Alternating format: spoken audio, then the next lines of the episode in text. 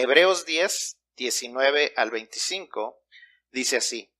Así que, hermanos, teniendo libertad para entrar en el lugar santísimo por la sangre de Jesucristo, por el camino nuevo y vivo que Él nos abrió a través del velo, esto es, de su carne, y teniendo un gran sacerdote sobre la casa de Dios, acerquémonos con corazón sincero, en plena certidumbre de fe, purificados los corazones de mala conciencia, y lavados los cuerpos con agua pura.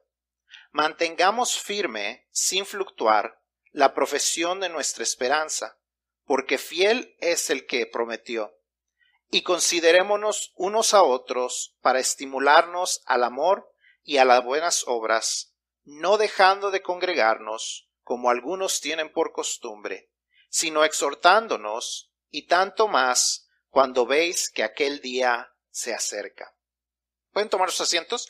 Continuamos con el tema de las disciplinas espirituales que ya hemos estudiado por algunas semanas. Estuvimos estudiando las cuatro semanas antes del Día de las Madres y hoy vamos a estudiar el por qué es importante la asistencia a la iglesia y la comunión con los hermanos en Cristo.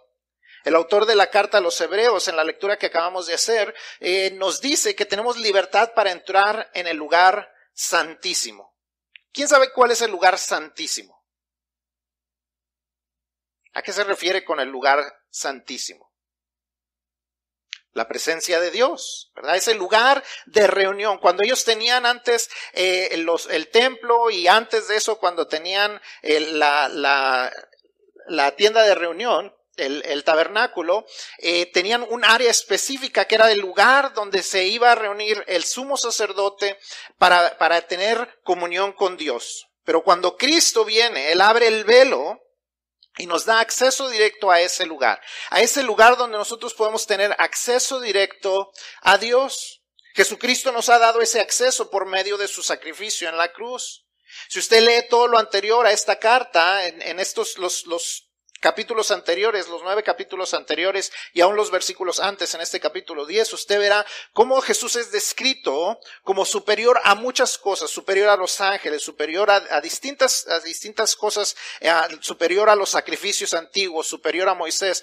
y llegamos a este punto en el libro de los Hebreos, donde, donde eh, el, autor de los Hebreos, que no sabemos quién fue, pero él, él, escribe estas palabras y dice que a causa de todo lo que ha sucedido, tenemos acceso directo al Padre por medio de Jesucristo, por las obras, las acciones de Jesucristo. Gracias a su superioridad, Él pudo hacer lo que nosotros no podemos hacer por nosotros mismos, tener acceso directo a Dios. Ese acceso que perdimos en el pasado a causa de nuestros pecados. Lo que nos enseña la Biblia es que nuestro pecado nos separa, nos separa de Dios. Pero Jesucristo nos da ese acceso directo delante de Él. Cristo nos da ese acceso por medio de su sacrificio en la cruz. Gracias a eso, Dios hace un llamado a cada uno de nosotros, los que hemos puesto nuestra confianza en Jesucristo, que nos acerquemos a Él. Nos dice que nos acerquemos a Él con corazones sinceros, comenzando en el versículo 22, dice, con corazón sincero, en plena certidumbre de fe, purificados los corazones de mala conciencia y lavados los cuerpos con agua pura. Nos hace una invitación a venir, nos hace un llamado a cada uno de los que hemos estado, eh, que hemos puesto nuestra confianza en Él, a venir con corazón sincero, con fe certera y lavados en agua refiriéndose normalmente o seguramente al bautismo de obediencia. Ese acercamiento nos debe llevar a estar firmes en nuestra esperanza porque podemos confiar en la fidelidad de Dios. Y estas cosas cada uno de nosotros la tenemos que hacer.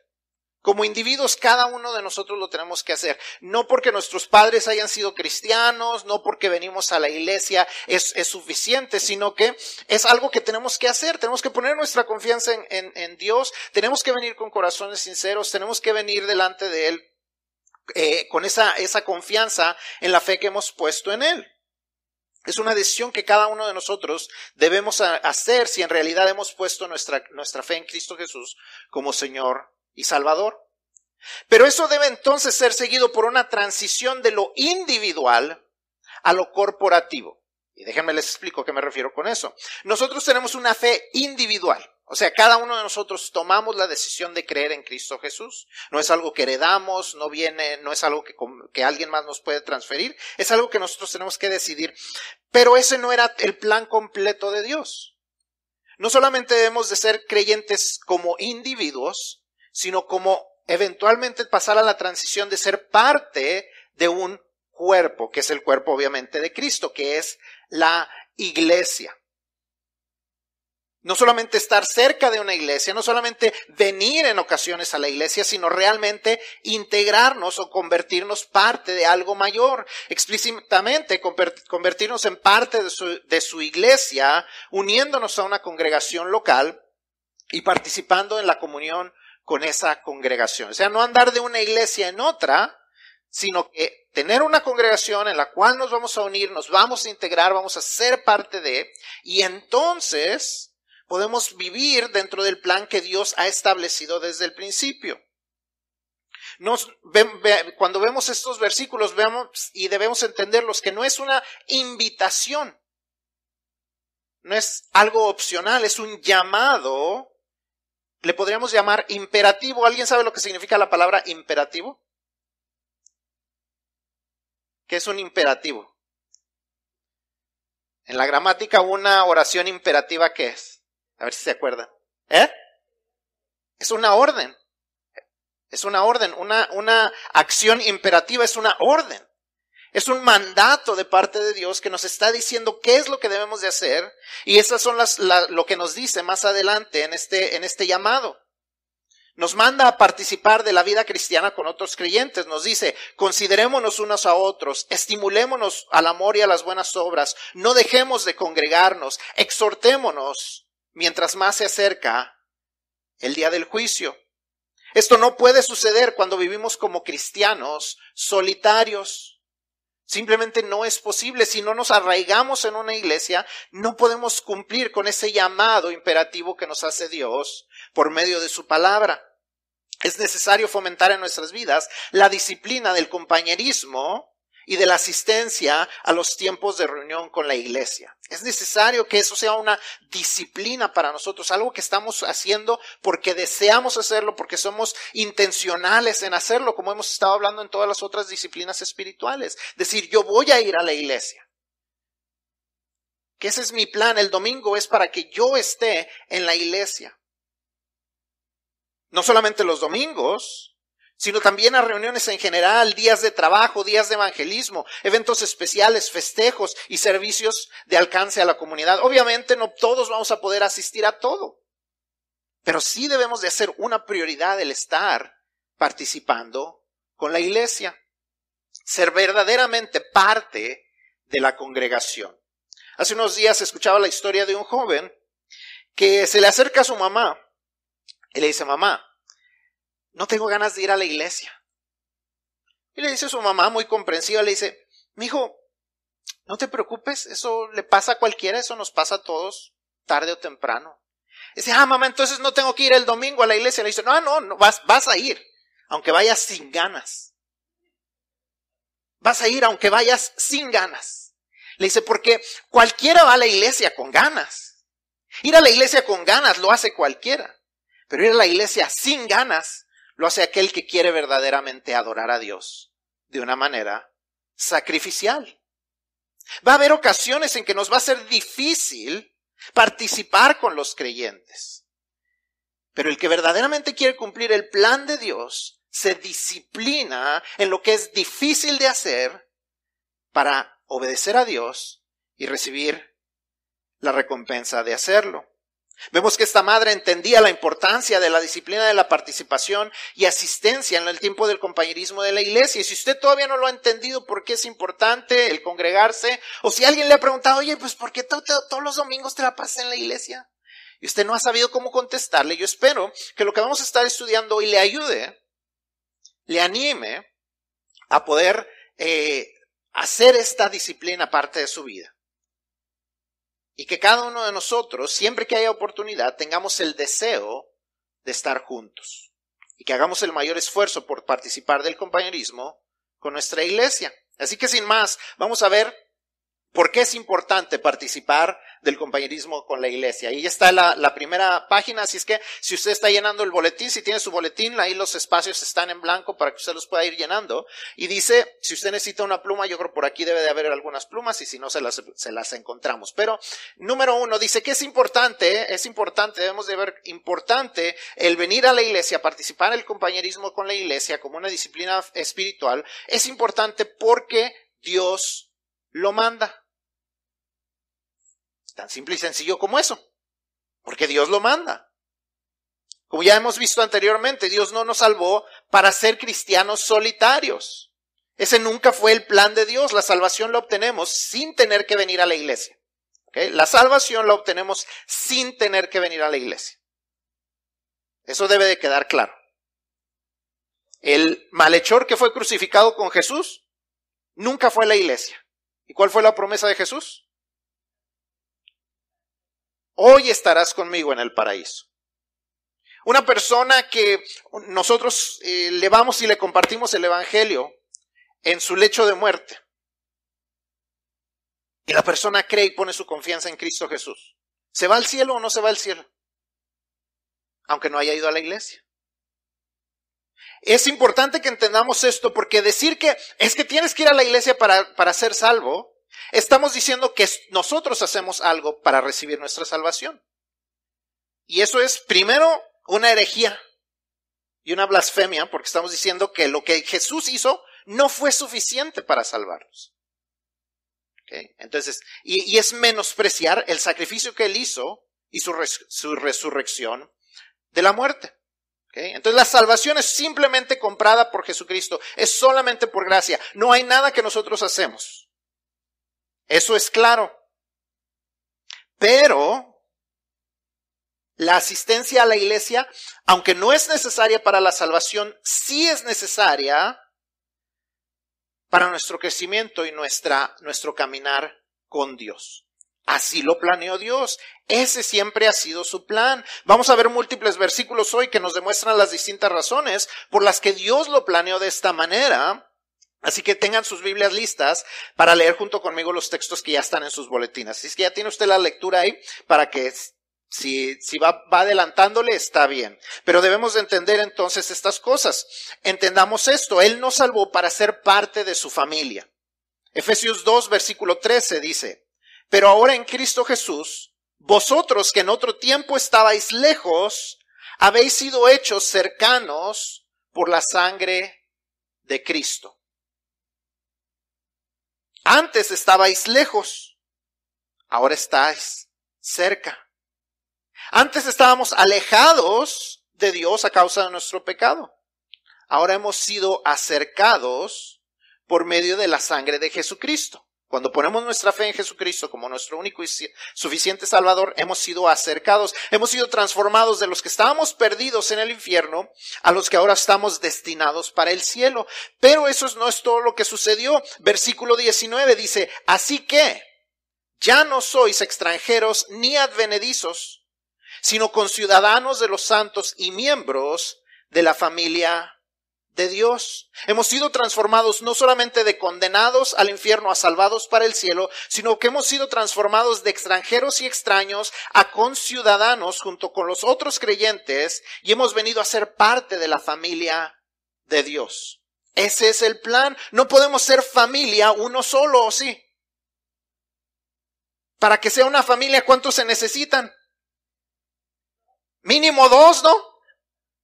Un matrimonio ya es una familia. Mínimo dos. Una, una persona sola no es una familia. Es un individuo. Entonces, si Dios nos ha mandado a ser parte de la familia de Dios, significa que tenemos que ser parte de más de nosotros. No nos mandó, no fue el plan de Dios que fuéramos cristianos individuales. Tenemos una familia a la cual debemos pertenecer. Ese es el plan de Dios y por eso debemos de verlo como un mandato de Dios. Verlo como algo opcional le roba autoridad a Dios, al Dios, aquel Dios que hizo todo lo necesario para que nosotros pudiésemos entrar en su familia. No solo eso, sino que su iglesia tiene una promesa especial. Su iglesia es un lugar de refugio diseñado por Dios. Hablando con Pedro en Mateo 16, 18, Jesús pronuncia esas palabras. Y yo también te digo que tú eres Pedro. Y sobre esta roca edificaré mi iglesia. Y las puertas del Hades no prevalecerán contra ella. ¿Qué acababa de suceder? Si ustedes leen los versículos antes, Pedro acababa de hacer una declaración, le dice, nosotros creemos que tú eres el Cristo, el Hijo del Dios viviente. Y entonces Jesús le dice, sobre esta roca, o sea, sobre esta declaración que tú acabas de hacer, de que yo soy el Cristo, el Hijo del Dios viviente, sobre esta, esta declaración de que yo soy el único que puede salvarlos, voy a edificar mi iglesia. Y, en, y, para mi iglesia, o en contra de mi iglesia, dice que las puertas del Hades, ni siquiera las puertas del Hades de la muerte, no prevalecerán contra ella. Es una promesa a la colectiva de creyentes, no a los creyentes individuales, sino a quién? a la iglesia en general, a la iglesia en conjunto. Es una promesa colectiva de, a, la, a la colectiva de creyentes. El lugar de refugio que no puede ser destruido ni por la muerte es su iglesia, su grupo de creyentes. Esa promesa no la da a ninguna otra entidad, ni al gobierno, ni a la familia, ni a organizaciones o ministerios cristianos, sola y específicamente a su iglesia. Por eso debemos esforzarnos para participar en ella. Es un lugar de refugio, es un lugar de protección de parte de Dios. Ese fue su plan, ese fue su mandato. La segunda razón por la cual es importante que participemos del compañerismo en su iglesia es porque es importante para crecer en nuestra fe.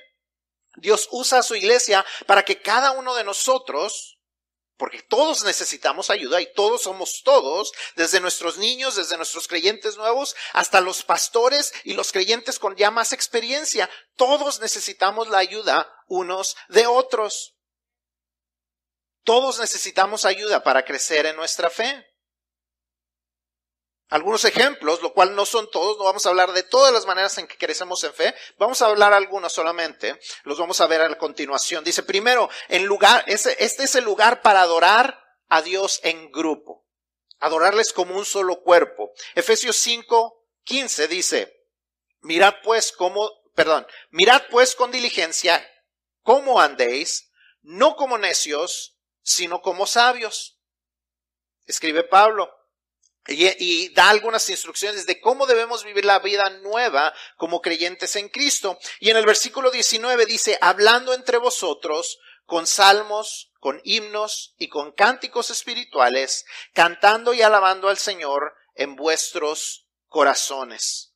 Pablo les escribe a los efesios estas palabras mandándoles a tener cuidado de sus acciones y que no sean necios o tontos y sigue escribiendo y parte de no ser necios o tontos debe de ser el que participemos unos con otros en cantarle a Dios con salmos, himnos y cánticos. Dice, hablando ustedes solos, cuando están en su tiempo devocional, cuando anden en sus casas o en sus carros. ¿Qué dice? Hablando entre vosotros con himnos, con cantos, con himnos y salmos. O cuando estamos aquí, debemos de cantar. Debemos participar. ¿Eh? Debemos de participar. El que no viene a alabar a Dios y no participa en cantar, no está siendo sabio, sino está siendo qué? Necio. Mirad cómo andéis, no como necios, sino como sabios. El que es sabio viene y canta con los hermanos en Cristo. El que no es sabio, no lo hace. Debemos participar en los cantos. Es el plan de Dios, es parte de nuestro crecimiento. Si usted canta feo, no le hace. Usted cante. Decía alguien, cante como narciso, feo pero, pero macizo. Usted cántele a Dios. Usted no le viene a cantar al hermano o a la hermana. Cántele a Dios. Si no está acostumbrado a cantar, es importante que vaya comenzando. No sea necio. No lo digo yo, lo dice la palabra de Dios. Segundo, Es importante para nuestro crecimiento de nuestra fe, porque este es el lugar para aprender. Hechos 2.42 dice, y perseveraban en la doctrina de los apóstoles, en la comunión unos con otros, en el partimiento del pan y en las oraciones. Los nuevos creyentes en ese tiempo lo que hacían era estudiar juntos lo que los apóstoles enseñaban, se reunían para estudiar. A veces, va a haber reunión en la iglesia, ¿qué va a haber? Va a haber estudio. Ay, yo creí que íbamos a comer. También debemos de comer a veces, pero ellos se reunían para el estudio de la Biblia. Ellos se reunían simplemente para estudiar lo que los apóstoles les querían transmitir para que fueran creciendo espiritualmente. Se reunían para orar. Es muy necesario para el crecimiento de nuestra fe que participemos en el tiempo de enseñanza juntos, como en la escuela dominical, y en el tiempo de oración juntos, como los miércoles. Es, es, necesario que participemos en eso si queremos crecer en fe. Si no estás participando de esto, se, te será muy difícil crecer en tu fe, lo cual te dejará débil espiritualmente y listo para que venga el enemigo a atacarte. Es bueno tomar el tiempo, extender nuestro tiempo de tal manera que podamos venir, orar juntos, alabar a Dios juntos, aprender juntos. Nos levantamos temprano y a veces la gente dice, pues es que es el único día que me puedo levantar un poquito más tarde. Lléguese y tómese una siesta el domingo en la tarde. Pero haga el tiempo para que usted pueda crecer. Los miércoles ya tenemos otra área, ya están las sillas más suavecitas, ya véngase a orarlos. Los miércoles. Es para su beneficio, para que usted esté fortalecido o fortalecida en su fe.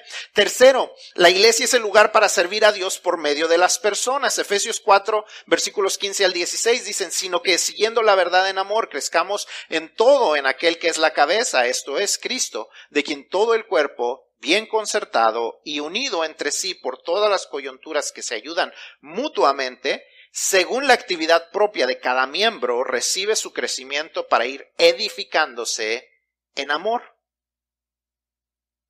Cristo es la cabeza y nosotros el cuerpo. Cada uno de nosotros un miembro o parte distinta de este cuerpo. Dios nos hizo de esa manera para que todos podamos ser distintos y participemos, como las coyunturas dice, que se unen entre sí como haciendo la actividad propia de cada uno de nosotros, lo que Dios nos mandó a hacer, lo que para lo que Dios nos creó. Este es el lugar donde podemos vivir nuestro mayor nuestro mayor propósito, el lugar donde podemos servir al Cristo que nos amó, nos buscó y nos salvó y nos puso en este lugar para que podamos crecer. Es el lugar donde encontramos el, el mayor propósito. Pero esto solo puede suceder en el contexto de la iglesia. Un dedo arrancado del cuerpo no sirve de mucho, ¿o sí? Eventualmente, ¿qué sucederá?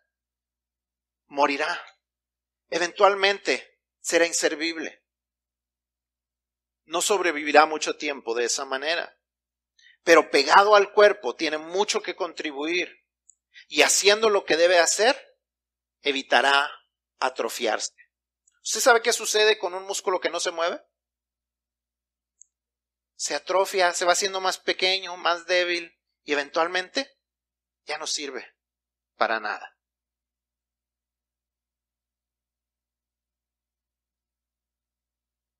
¿Cuántos de nosotros queremos ser cristianos atrofiados? Para eso tenemos que estar activos, para eso tenemos que participar y ejercitarnos y hacer nuestra parte dentro del cuerpo de Cristo. El lugar para servir a Dios está aquí en la iglesia y debes buscar y aceptar tu lugar y hacer lo que Dios te ha llamado y para lo que te ha equipado para hacer, para su gloria, para la edificación del pueblo de Dios y para el extendimiento del reino de Dios. Por último, implementar la disciplina del compañerismo y la asistencia a la iglesia es importante para ser fortalecidos.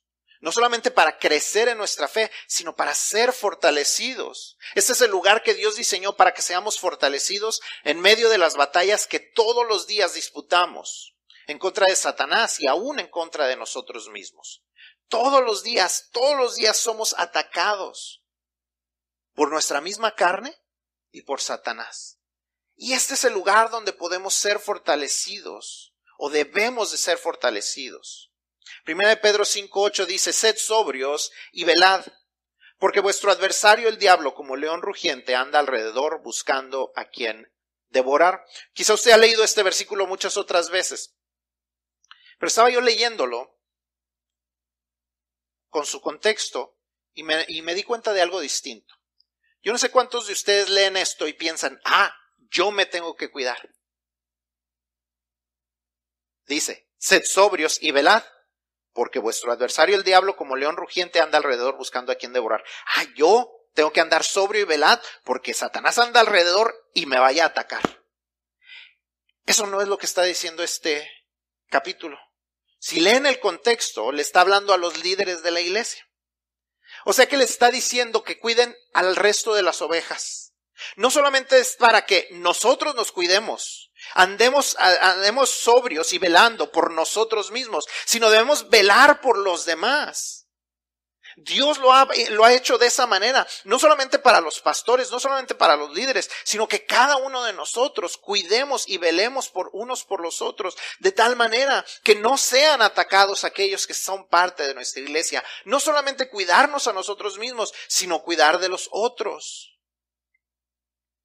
Dios nos hizo parte de su familia, de su cuerpo, que es la iglesia, para que seamos fortalecidos para las batallas que libramos todos los días en contra de los ataques de Satanás y aún en contra de nuestra carne, que todos los días quiere tomar el control otra vez.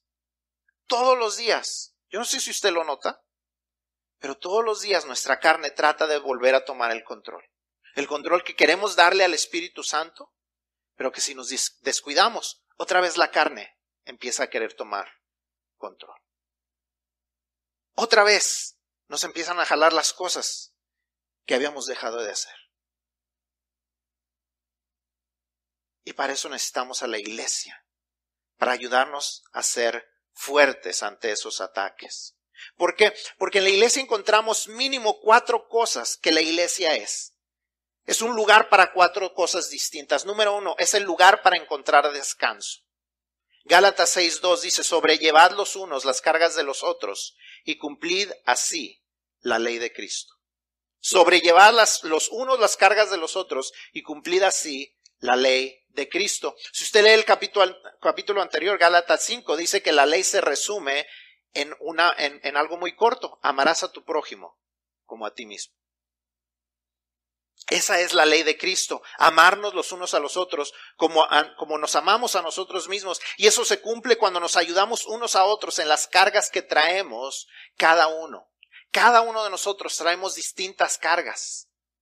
Cada uno de nosotros cargamos un costal distinto y necesitamos ayuda. A veces nosotros venimos con un costalito chiquito, con una bolsita de mano, como la del doctor Chapatín. Otros vienen con el costal. El, del, el, del, el de la bolsita a lo mejor no necesita ayuda. El del costal sí. Y necesitamos ayudarle. Si nosotros somos el de la bolsita, ayudar al del costal. Porque ¿sabe qué? En unas tres o cuatro semanas, quizás usted sea el del costal.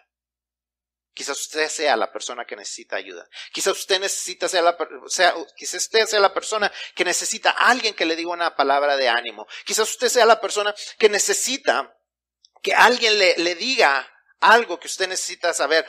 Quizás usted es la persona que necesita la conexión correcta. Quizás usted es la persona que necesita que alguien ore por su salud.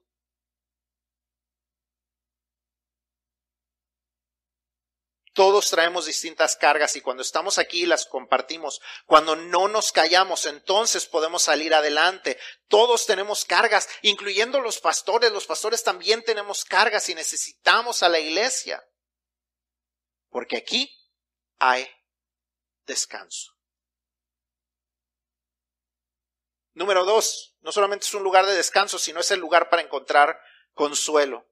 Pablo escribe en Romanos 12, versículos 15 Y parte del 16 dice, gozaos con los que se gozan, llorad con los que lloran, unánimes entre vosotros, no altivos, sino asociándose con los humildes. La iglesia es el lugar para encontrar consuelo en medio de nuestros tiempos difíciles, saber que alguien llora cuando nosotros lloramos. Quizás no nos van a ayudar a arreglar nada. Quizás no se va a resolver en ese momento. Pero saber que alguien llora cuando nosotros lloramos, ¿no nos trae descanso? ¿No nos trae consuelo? Saber que no sufrimos por nosotros solos, ¿no nos ayuda en los tiempos difíciles? Todos pasamos por dificultades. Yo paso por dificultades. El pastor Solís pasa por dificultades. Y a veces a lo mejor usted no sabe qué vamos a hacer. Y no nos puede resolver, pero simplemente saber que podemos venir y orar juntos. Pedirle a usted que ore por mí. Sin tener que decirle toda mi situación. ¿No podrá usted traer consuelo a mi vida? ¿No podré yo traer consuelo a la vida de usted? Este es el lugar para encontrar consuelo. También es el lugar para encontrar restauración. Pablo escribe en Gálatas, regresando a Gálatas 6, versículo 1, dice, hermanos, si alguno fuere sorprendido en alguna falta, vosotros que sois espirituales, restauradle con espíritu de mansedumbre, considerándote a ti mismo, no sea que tú también seas tentado. Alguien dijo que la iglesia no es un museo de santos, sino un hospital para pecadores. Dios nos puso en este conjunto de creyentes no para juzgarnos unos a otros, sino para restaurarnos unos a otros, recordando que cualquiera de nosotros puede caer. Ninguno de nosotros estamos libres de pecado y debemos de tener cuidado de no ser los primeros en lanzar la primera piedra. Y cuando fallemos, en lugar de escondernos y alejarnos, como tristemente ha sucedido en el pasado, Aquí es el lugar para ser sanados y restaurados. Qué triste es cuando la gente deja de venir. Y unos meses o unas semanas después uno se da cuenta de por qué. Porque algo sucedió en sus vidas. Porque algo sucedió dentro de sus familias. Y en lugar de poder estar nosotros ahí para restaurarle, nos han sacado de su vida. Este es el lugar. Aquí es el lugar donde las personas pueden orar por nosotros, personas maduras espiritualmente que nos puedan escuchar y a quienes podemos rendirles cuentas para no permanecer caídos, sino ser fortalecidos ante la tentación que todos enfrentamos. Por último, la iglesia también es un lugar para encontrar sanidad.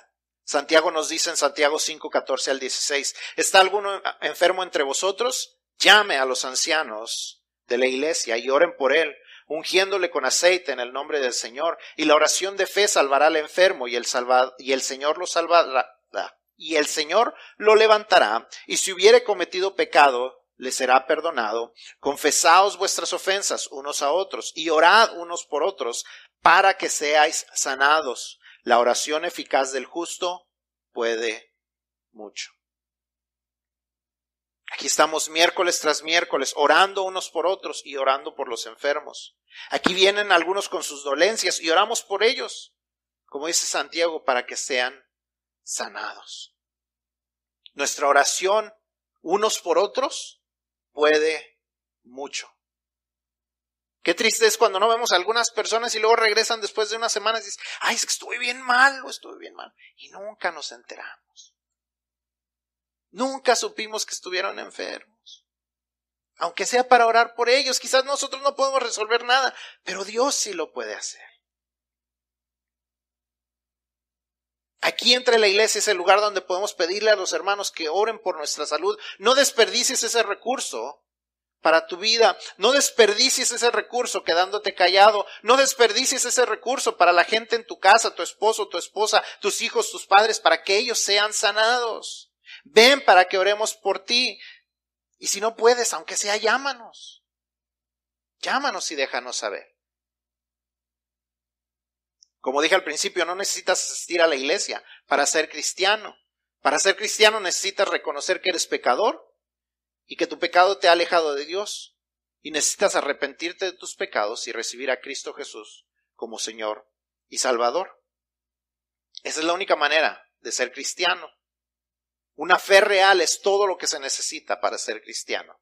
Pero sí necesitas asistir a la iglesia para convertirte en el cristiano que Dios quiere que llegues a ser. Ese fue su plan. No que fueras un creyente solitario, sino un creyente que es parte de su cuerpo. Dios nunca creó dedos, manos u ojos solos. Los creó siempre como parte de un cuerpo, porque esa es la manera en que solo, es la única manera en que pueden sobrevivir. De la misma manera, cuando Él nos salva, no es para que vivamos solos, sino para que seamos parte del cuerpo de Cristo, que es la iglesia. Y cuando no tienes la disciplina de asistir regularmente y de participar activamente por medio de, de, tu servicio, es imposible que llegues a ser el cristiano que Dios quiere que seas. Y te perderás las bendiciones que Dios tiene para ti, para aquellos que son parte de su iglesia. No te pierdas de eso. No te pierdas de esa bendición.